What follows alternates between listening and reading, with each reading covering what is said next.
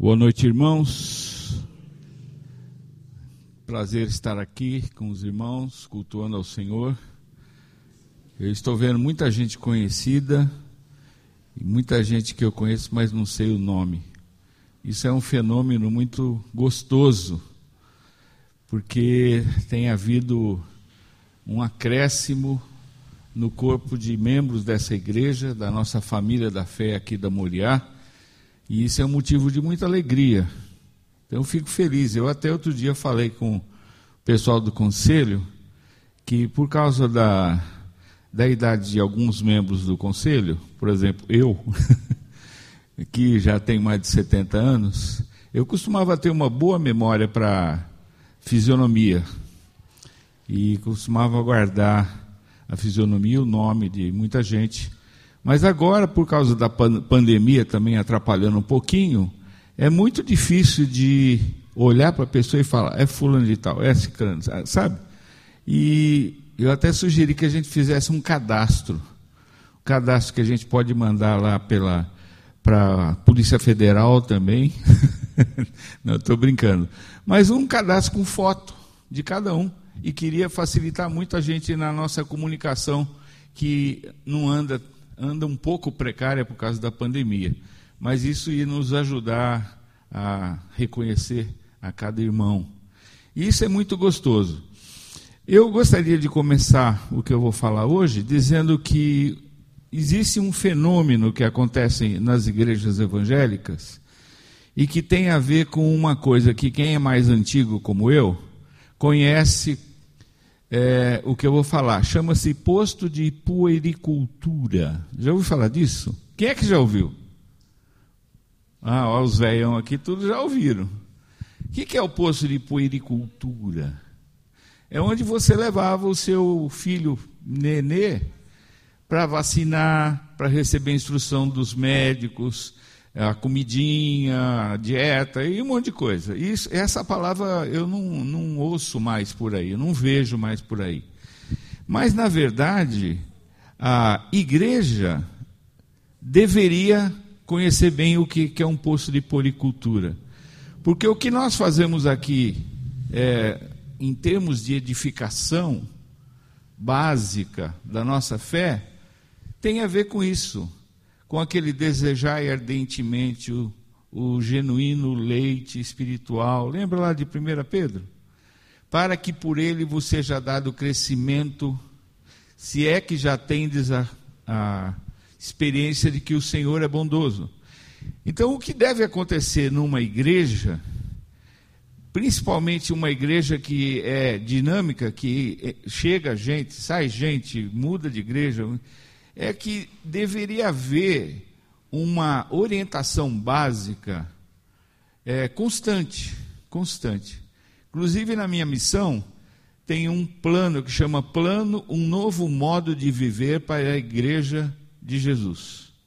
Vou repetir, plano um novo modo de viver para a igreja de Jesus. Isso quer dizer que uma pessoa acabou de se converter, ela chega aqui à igreja e aí a igreja está estudando juízes. É o que nós estamos estudando, acabamos de estudar, agora hoje começamos Samuel, semana passada. Não é bem uma comidinha apropriada para um recém-nascido. É mais ou menos que nem você, o Henrique e a Keila, é, darem uma deliciosa feijoada para o Vicente. É Vicente, né? Para o Vicente comer. Não é uma comida boa, feijoada? É, mas não para o Vicente. Ele não vai, não vai entender, o estômago dele não vai entender muito bem essa comida. Talvez vai botar essa comida para fora, vai rejeitar. Isso quer dizer que muitas vezes na vida cristã, é, por causa da maneira como a, a, igreja funciona, e tem um currículo, e o currículo é muito bom, nós estamos estudando a Bíblia, mas as pessoas que estão chegando agora no bonde, entre aspas, vão ter dificuldade de entender alguns assuntos, porque elas não têm uma base de é, leite, depois de papinha, depois de migalzinho, e é isso que significa aquele plano que é resolver plano, um novo modo de viver para a igreja de Jesus. Eu não estou vendendo esse plano aqui, não, viu, pessoal? Não é isso. Mas eu gostaria de pegar e falar de algumas coisas que são básicas e fundamentais na nossa fé e que podem nos ajudar a entender por que, que nós nos reunimos para estudar a Bíblia juntos e como que devemos fazer isso. Então, por exemplo, Igreja Presbiteriana Moriade Americana, propósitos, objetivos e missão. É, há alguns anos, quando nós morávamos em São Paulo, a Roseli e eu, nós trabalhávamos com uma.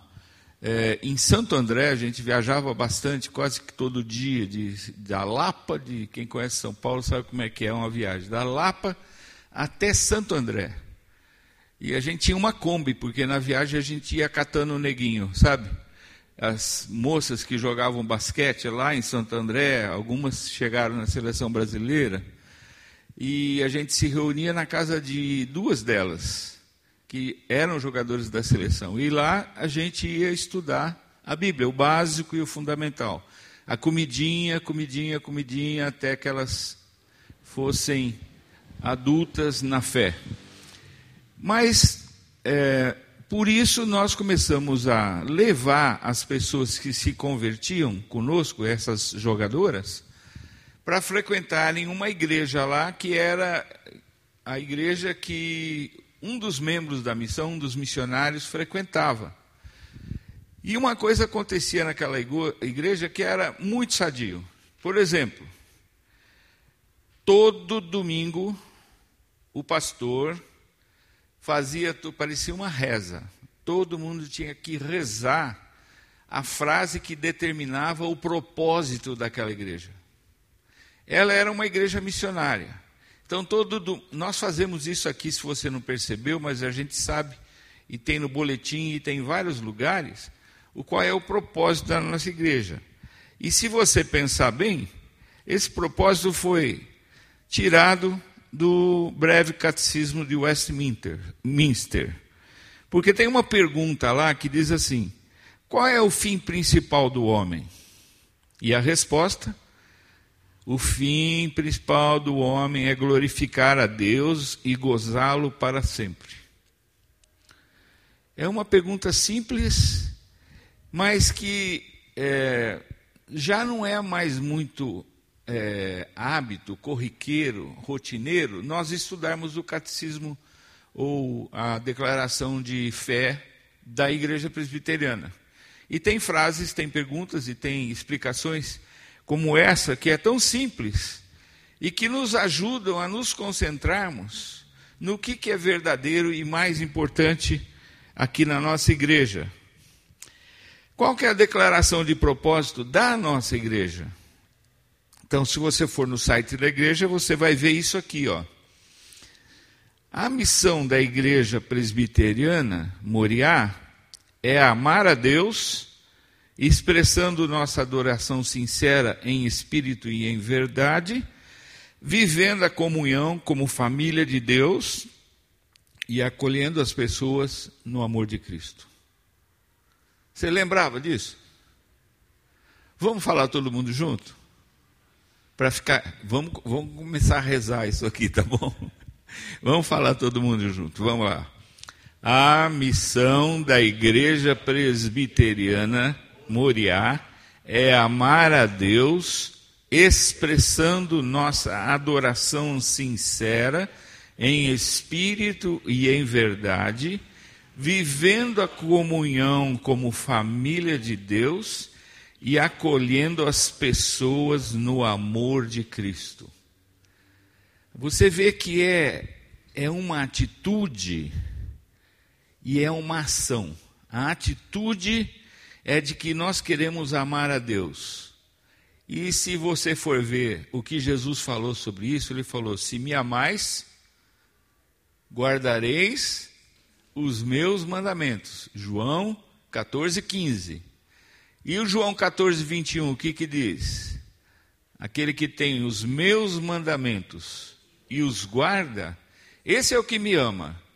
E aquele que me ama será amado pelo meu Pai e eu também o amarei e me manifestarei a ele. Tudo isso está dentro do amar a Deus sobre todas as coisas, que é um dos mandamentos.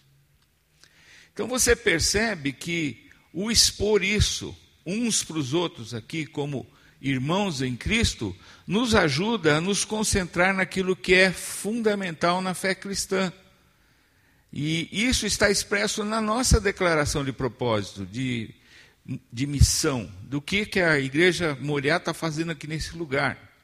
Nós estamos aqui porque nós somos gratos a Deus pelo, pelo perdão dos nossos pecados. E nós declaramos nesses cânticos, parece que a gente combinou, né, os cânticos que foram cantados hoje, todos falando dessa presença de Deus e desse amor que nós temos por Ele, exatamente por causa do que Ele fez no nosso coração. E agora, o que, que eu devo fazer depois de amar a Deus? Aí vem acolhendo pessoas, vivendo a comunhão, como nós estamos vivendo aqui, procurando nos ajudar uns aos outros. Isso tem muitas coisas que a gente pode detalhar. Por exemplo, tem um texto que eu amo muito, que uso, uso muito no aconselhamento, que é 1 Timóteo 1,5, que diz assim: O intuito da presente admoestação visa o amor que procede de um coração puro, uma consciência boa e uma fé sem hipocrisia. Nossa, dá, dá para pregar um sermão, ou acho que mais de um até, sobre esse versículo. O que, que é essa admoestação? Então eu fui cavocar, né? Eu não sei grego, mas eu tenho um dicionário, dá para você olhar lá. E você vai ver que essa palavra tem a ver com confrontação. Quer dizer, nós acabamos de estudar, semana passada, o último versículo de Juízes que dizia assim: Naquele tempo não havia rei em Israel. Cada um fazia o que bem melhor parecia a seus próprios olhos. Aí está um exemplo de gente que não tem um padrão. Qual é o padrão? Jesus deu essa dica muitas vezes quando ele falou lá na oração sacerdotal. João 17, 17, ele diz assim: santifica-os na verdade. A tua palavra é a verdade. Aí está aí tá o padrão. Então nós devemos nortear a nossa vida em relação à revelação que Deus nos dá da Sua vontade através da Sua palavra. Esse é o nosso padrão. Então, o intuito da presente admoestação visa o amor que procede de um coração puro, uma consciência boa, uma fé sem hipocrisia, é uma atitude de eu ajudar o meu irmão, ou ele me ajudar, quando ele ver que eu estou pisando fora do padrão, que eu estou saindo da tabuinha, que é a revelação da palavra de Deus. Então, esse meu irmão, que conhece o princípio que eu estou transgredindo, vem e não vai me dar dura, não é? Esse não é o espírito. O espírito é ele falar para mim, Bira, você lembra desse texto aqui e tal, em tal lugar? E ele me mostra o texto. E ele está me confrontando com aquele texto. Você, ele vai falar assim: você tá, você não está obedecendo esse texto. E eu vou olhar o texto e vou falar: não é que é verdade? Não estou obedecendo mesmo. Muito obrigado, meu irmão. Você, lembra daquele processo de Mateus 18, de 15 a 18? Se o teu irmão pecar, vai arguí-lo entre ele e ti só. Nós temos ensinado bastante isso na igreja. Tudo isso faz parte dessa, dessa de acolher a pessoa. E não é, não é dar tapinha nas costas e ela continua vivendo a vida que ela sempre viveu. Não é assim que deve acontecer no nosso meio. Qual um versículo que você conhece que fala que deve haver transformação na nossa vida? Não por um esforço pessoal, mas por uma ação do Espírito de Deus que nos convence do pecado, da justiça e do juízo e que nos leva a nos quebrantarmos na presença de Deus. Esse versículo é 2 Coríntios 5,17, que diz assim: Ora, como é que é mesmo? Se alguém está em Cristo, nova criatura é.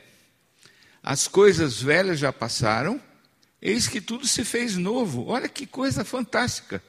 Quer dizer, toda aquele, aquela bagagem que eu trouxe do mundão onde eu vivi até minha, a minha conversão, eu tenho que continuar me livrando dessas coisas.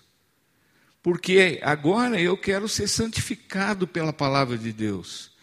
E isso significa separado dos conceitos que eram comuns para mim no meu dia a dia. Que eu praticava, nem estava aí com hora, porque eu não tinha nenhum padrão. Agora eu tenho um padrão, que é a palavra de Deus. E nós estamos aqui para nos lembrarmos mutuamente e crescermos juntos e, e nos submetermos ao padrão da palavra de Deus. Esse deve ser o padrão da igreja presbiteriana Moriá. E acolhendo as pessoas no amor de Cristo. Eu gosto muito de um versículo que tem lá em Romanos 14, que diz assim: Acolhei ao que é débil na fé, não porém para discutir opiniões e esse acolher pessoas. Lembra de, uma, de um hino que a gente canta? Faz tempo que eu não canto, mas existe. Eu venho como estou. Lembra? Quem é que conhece? Já ouviu? Ah, maravilha, aleluia. Muita gente conhece. Deus nos aceita, Jesus nos aceita como nós somos, com toda a bagunça que possa estar na nossa vida, no nosso coração, na nossa cabeça. Ele fala: Deixa comigo que eu vou dar um jeito em você. Aqui é o lugar onde a gente ajuda e é ajudado para Deus dar um jeito na nossa vida. Deixar as coisas desse mundo, é, lembra lá, né? É, Esquecendo-me das coisas que para trás ficam, avançando para as que diante de mim estão, para o alvo. Mais uma coisa que eu queria fazer é resumir a missão da igreja presbiteriana é, Moriá. Então ela é amar a Deus, acolher pessoas e restaurar vidas.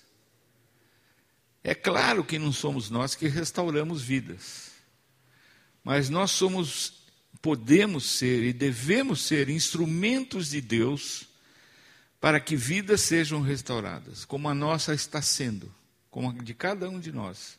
Ninguém tem aqui a pretensão de ser um modelo absoluto de verdade, de santidade, porque nós não somos. Um ao outro ajudou e disse: esforça-te. Nós temos a possibilidade de nos ajudar com toda a humildade e quebrantamento a enxergarmos melhor o plano que Deus tem para a vida de cada um de nós. Muito bem, como igreja, como faremos isso? Como é que a gente faz para fazer isso? E eu gostaria de brevemente lembrar para vocês uma coisa que eu já falei faz uns quatro anos atrás. Mas isso, como eu falei para você, deveria ser cíclico. Porque tem muita gente que não estava aqui. Quem não estava nessa igreja há quatro anos? Deixa eu ver. Olha só, tem um bocado. Você vê como a gente tem que voltar ao mesmo assunto, não é sambinha de uma nota só mas é reforçando aquilo que é básico e fundamental. Então veja só, quando você fala sobre o propósito último do cristão, é você perguntar: por que, que eu estou vivo ainda? Por que, que logo depois que eu me converti, eu não tive um ataque cardíaco e fui direto para o céu? Sabe que às vezes a gente fica achando que isso seria uma boa, né? Porque viver aqui nesse mundo está meio complicado. Mas por que, que eu estou vivo? Deus sabe mais do que eu. Ele, ele sabe exatamente quando que eu vou morrer. Pode inclusive ser daqui a pouquinho. Eu não sei. E isso é verdade para todos nós. Mas enquanto ele não nos leva pela Covid, ataque cardíaco, câncer, ou sei lá o quê, o que, que nós devemos fazer aqui? O que, que é prioridade? Qual é o propósito último do cristão? Olha o versículo que diz, ó, o texto de Coríntios Vamos falar junto? Portanto, quer comais, quer bebais, ou façais outra coisa qualquer, fazei tudo para a glória de Deus. Então, quando a gente fala de propósito último do cristão, a gente tem que começar respondendo a essa pergunta: para quê? Para que que eu faço tal coisa? Para quê? Então, na verdade, para você como cristão, qual é o final o fim da linha.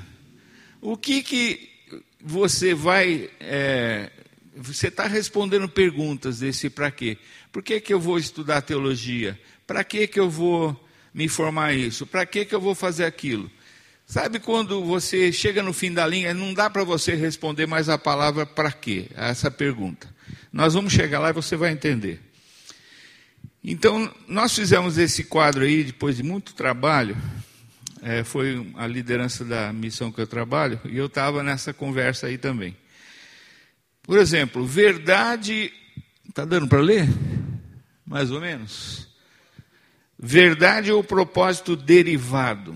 Depois, verdade ou propósito principal. E verdade ou propósito último. Muito bem, nós vamos ver cada uma dessas. Tudo isso aí tem a ver com discipulado, tem a ver com edificação na fé, tem a ver com básico e fundamental da fé cristã. Por exemplo, na verdade o propósito derivado apareceu a seguinte frase: procuramos modificar. Nós que estamos nos ajudando uns aos outros, procuramos modificar condutas Lembra do, do, velho homem, né? aquele que veio lá do mundão, cada um de nós veio do mundão, e tinha condutas que não condiziam com a vida cristã, com os princípios da Bíblia. Então nós precisamos modificar isso. Convicções.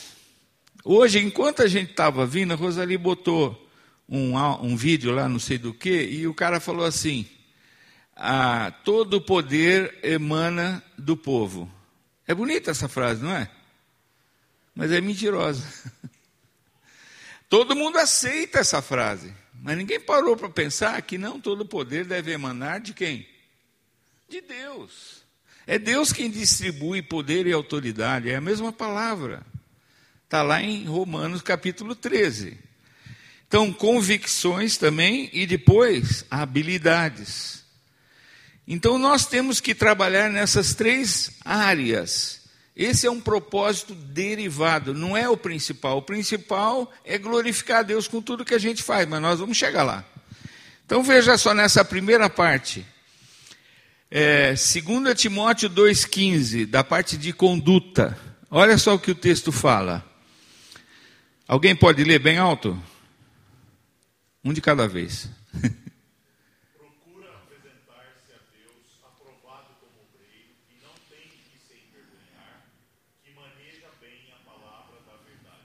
Obrigado, Alisson. Você está vendo que isso tem a ver com conduta. A minha conduta vai ser manejar bem a palavra da verdade, usar a palavra de Deus para ensinar a vontade de Deus para quem está ao meu redor. E viver essa vontade, claro. Eu, em primeiro lugar. Deus está falando primeiro para mim. Mais um texto, Efésios 4, 25. Olha o que, que diz. Por isso, deixando a mentira, fale cada um a verdade com o seu próximo, porque somos membros uns dos outros. Então, olha, um princípio bíblico está lá em Efésios. Deixa a mentira, isso é coisa lá do mundão, não é aqui da igreja. Porque quem é o pai da mentira? O diabo. E o que, que a mentira faz quando ela é descoberta? Zera a sua credibilidade. Você parou para pensar nisso? Uma vez que você mentiu, dali para frente, no que você é crível? Ah, ah, não, eu juro por Deus que eu não vou falar mais mentira. Essa pode ser também a, a mentira seguinte que você pratica, jurando que nunca mais vai mentir. Você percebe? A mentira é destruidora destrói relacionamentos.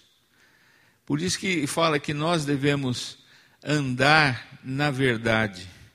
Por isso que fala lá que a gente, é, 1 João 7, que foi o Ivanildo que citou hoje, né? Se andarmos na luz, assim como Ele está na luz, mantemos comunhão uns com os outros. E o sangue de Jesus, seu Filho, nos purifica de todo pecado. Mentira destrói a comunhão. Acaba. Você, pensou a gente viver aqui um não acreditando no outro? Coisa horrível. Não tem comunhão. Mais um texto que é Efésios 4, 29, pertinho desse 25 aí, que diz: Aquele que furtava, não furte mais. Antes trabalho, fazendo com a mão, com as próprias mãos, o que é bom, para que tenha com que acudir ao necessitado. Aí você estava procurando uma definição da função do trabalho? Está aí. Ajudar o necessitado. Quem furtava, não furte mais. Trabalho, trabalhe duro para você poder ajudar os outros. Essa é a palavra do apóstolo Paulo. Então, tudo isso tem a ver com conduta. Conduta. E agora, convicções. Convicções que quem vai formar no nosso coração? Certamente o código que nos define. Nós somos definidos como os Bíblias. Não tanto como já fomos, mas nós podemos recuperar essa fama. Vale a pena. Segundo Timóteo 3, 16 e 17. Toda a escritura é inspirada por Deus e útil para o ensino, para a repreensão, para a correção, para a educação na justiça. Qual é o propósito? A fim de que o homem de Deus seja perfeito e perfeitamente habilitado para toda boa obra. Quem vai nos deixar capacitados, habilitados para toda boa obra, é a nossa fé, quebrantamento e dependência diante da palavra de Deus e dos princípios que ele nos ensina. Esse é um texto básico. Convicções, mais um texto. João 8, 30 e 31. Olha o que a Bíblia faz conosco, como ela mexe nas nossas convicções. Disse, pois, Jesus aos judeus que haviam crido nele: Se vós permanecerdes na minha palavra, Sois verdadeiramente meus discípulos e conhecereis a verdade, e a verdade vos libertará. Aquelas velhas convicções, manias, é, rituais que a gente fazia, aquela coisa arada é, que a gente fazia pensando que ia dar certo, isso tudo, Deus, Jesus promete nos libertar disso quando nós conhecermos profundamente a palavra dele. Outro texto, que é um texto que eu amo muito, que é Hebreus 4, 12 e 13. Veja só por que, que eu amo. Porque a palavra de Deus, ela é viva e é eficaz. E é mais cortante do que qualquer espada de dois gumes. E penetra até o ponto de dividir alma e espírito juntas e medulas e é apta para discernir os pensamentos e os propósitos do nosso coração. E não há criatura que não seja manifesta na sua presença. Pelo contrário, todas as coisas estão descobertas e patentes aos olhos daquele a quem temos de prestar contas. É uma palavra dura. Ou seja, anda na linha, Deus está falando. Quando você tiver dúvida se o que você quer fazer é da minha vontade, então me consulta. Peça para que eu te revele, eu vou revelar. Eu vou mostrar isso aí não é da, do meu espírito, isso é da sua carne. Não faça isso. E se você tiver a sua vontade quebrantada, você vai poder experimentar a boa, agradável perfeita vontade de Deus que fala lá em Romanos, no capítulo 12, versículo 3. Isso é muito sério. Então, essas três passagens vão trabalhar na nossa convicção. E aí você vai caminhar pisando passos sólidos, porque são passos baseados na palavra de Deus. Habilidades. Olha esse texto de Efésios 4:8 que diz: Por isso diz: quando ele subiu às alturas, Jesus levou cativo o cativeiro e concedeu dons aos homens. Você lembra da parábola dos talentos que Jesus contou, né? a distribuição dos talentos. E que as pessoas foram julgadas pelo que elas produziram com os talentos que foram colocados em suas mãos. Deus tem nos dado talentos, habilidades, e isso aí é uma responsabilidade. Não é um privilégio, não. É uma responsabilidade. Quando nós botamos isso para rodar, para produzir, o nome de Jesus é glorificado, Deus é glorificado. Então, esse texto tem mais um que é Colossenses 3,23.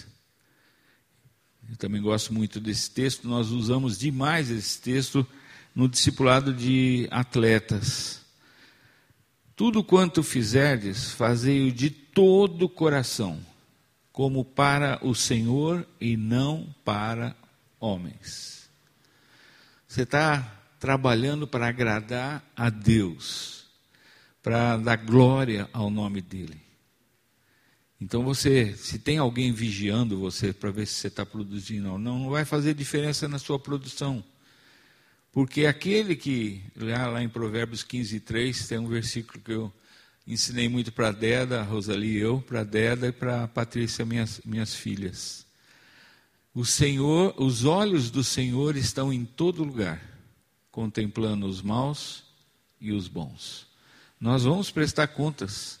Por exemplo, todos nós vamos prestar contas de um dos dons, de um, esse todo mundo tem. Sabe qual é? o tempo de vida que te resta ainda. O seu tempo de vida é um dom de Deus. Você está aproveitando e usando esse dom, esse seu tempo de vida para a glória dele? Muito bem. Para que que nós vamos fazer tudo isso? Vamos trabalhar nas condutas, convicções e habilidades uns dos outros aqui. Para quê? Então tem o propósito é, verdade é o propósito principal. Formar o homem segundo o coração de Deus. É para isso. Para que as pessoas, nós, cada um de nós, sintamos esse mundo como Deus o sente. Que nós tenhamos a visão desse mundo e do reino de Deus implantado aqui, como Jesus pregou e viveu.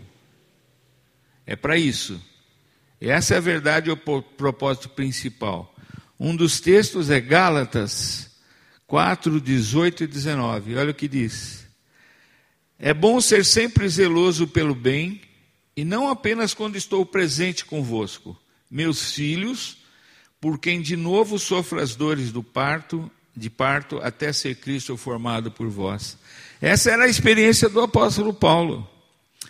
Ele falava: olha, é bom que vocês sejam zelosos, não só quando eu estou por perto, quando eu estou convivendo e vendo como vocês agem, mas quando vocês estão sozinhos, isso é uma, é uma responsabilidade sua diante de Deus. Você vai prestar contas do que você faz de bem ou de mal, de, é, por meio do corpo, para Deus. Cada um de nós dará contas de si mesmo a Deus. Então, isso é muito importante. Para que que nós vamos fazer tudo isso? Então, existe dentro dessa verdade ou propósito principal uma relação de submissão e obediência. Para sermos capazes de obedecer a Ele, a Ele Jesus. É o que está lá em João 15, 5. Diz assim: Eu sou a videira, vós os ramos. Quem permanece em mim e eu nele, esse dá muito fruto, porque sem mim nada podeis fazer. Nada podeis fazer. Agora, nós vamos obedecer a Ele com as nossas vidas. 1 Pedro 1,16, e eu estou terminando. Porque escrito está: sede santos, porque eu sou santo. Mudar de parâmetro, mudar de fonte de atividade. Antes era o mundo, agora é Deus e Sua palavra. Sermos separados para Ele. E nós vamos obedecer na cristianização da nação e do mundo, que são os alvos que cada um de nós deve ter, ou deveria ter. Se não tem, pode vir a ter, e deve. Veja o texto de Mateus 28, 19 e 20, o que diz, que é, a gente chama de a grande comissão de Jesus para nós, com os seus discípulos. E de, portanto, fazei discípulos de todas as nações, batizando-os em nome do Pai e do Filho e do Espírito Santo, ensinando-os a guardar todas as coisas que vos tenho ordenado. E eis que estou convosco todos os dias até a consumação do século. Ele nos deu a ordem, nos deu as ferramentas e disse que ele ia estar nos dando o poder para realizar isso. Todos os dias ele estaria conosco. Pergunta: para quê? Está chegando o fim do, o fim da, do caminho. Para que que nós vamos fazer isso? Para manifestar a Ele o nosso amor. São dois textos que eu já falei. João 14, 15 e 21. Diz assim: Se me amais, guardareis os meus mandamentos. Aquele que tem os meus mandamentos e os guarda, esse é o que me ama. E aquele que me ama será amado pelo meu Pai, e eu também o amarei e me manifestarei a Ele. Muito bem, nós estamos obedecendo a Deus, guardando os mandamentos, agindo de acordo com a Sua vontade. Para quê? Verdade ou propósito último? Para a glória de de Deus, para a glória de Deus. Eu lembrei desse texto aqui de João 15, 8, que diz assim: Nisso é glorificado meu Pai, em que deis muito fruto, e assim vos tornareis meus discípulos. O nosso fruto glorifica a Deus. Pessoas vivendo vidas santas, pessoas se chegando à cruz em busca de salvação, de perdão e querendo crescer e fazer a mesma coisa com os outros ao seu redor. Isso é tremendo. Essa, essa sequência de respostas tem o seu fim nesse versículo. Para que que você vai viver além de ser para a glória de Deus? Você ficou sem resposta? Eu também. Essa é a razão suprema de nós estarmos vivos, como igreja, como indivíduos que querem levar Deus a sério, é viver para a glória de Deus. E veio no meu, no meu, na minha mente um texto lá de Mateus 5, que é aquele que Jesus estava falando lá no Sermão do Monte, que não se põe é, se acende uma candeia e põe debaixo da mesa, mas no velador e assim alumia toda a casa. Lembra desse texto? Aí ele diz assim, Jesus falando: Assim brilhe também a vossa luz diante dos homens, para que vejam as vossas boas obras e glorifiquem a vosso Pai que está nos céus. Que isso seja uma grande verdade na nossa vida para a glória de Deus. Vamos orar? Pai, como nós te louvamos pela tua palavra, como te louvamos porque nós nos conhecemos, Pai, sabemos as nossas imperfeições e o Senhor sabe muito mais. Mas o Senhor quis usar pessoas como nós, para que a tua glória fosse maior ainda, porque o Senhor pode usar pessoas como nós. E eu peço que a nossa decisão seja de estarmos sob a tua poderosa mão, submissos, quebrantados e dizendo a cada manhã, cada dia: Eis-me aqui, envia-me a mim. Usa a minha vida para a tua glória, porque só o Senhor merece. Abençoa-nos como teus filhos e como igreja, manifestação é, do Senhor aqui nesse mundo. E que a nossa igreja possa glorificar muito o teu nome, pela vida que o Senhor nos dá, de amor, de alegria, de intercessão, os, o teu fruto se manifestando no nosso meio e o Senhor recebendo toda a glória. É no nome de Jesus que eu oro. Amém.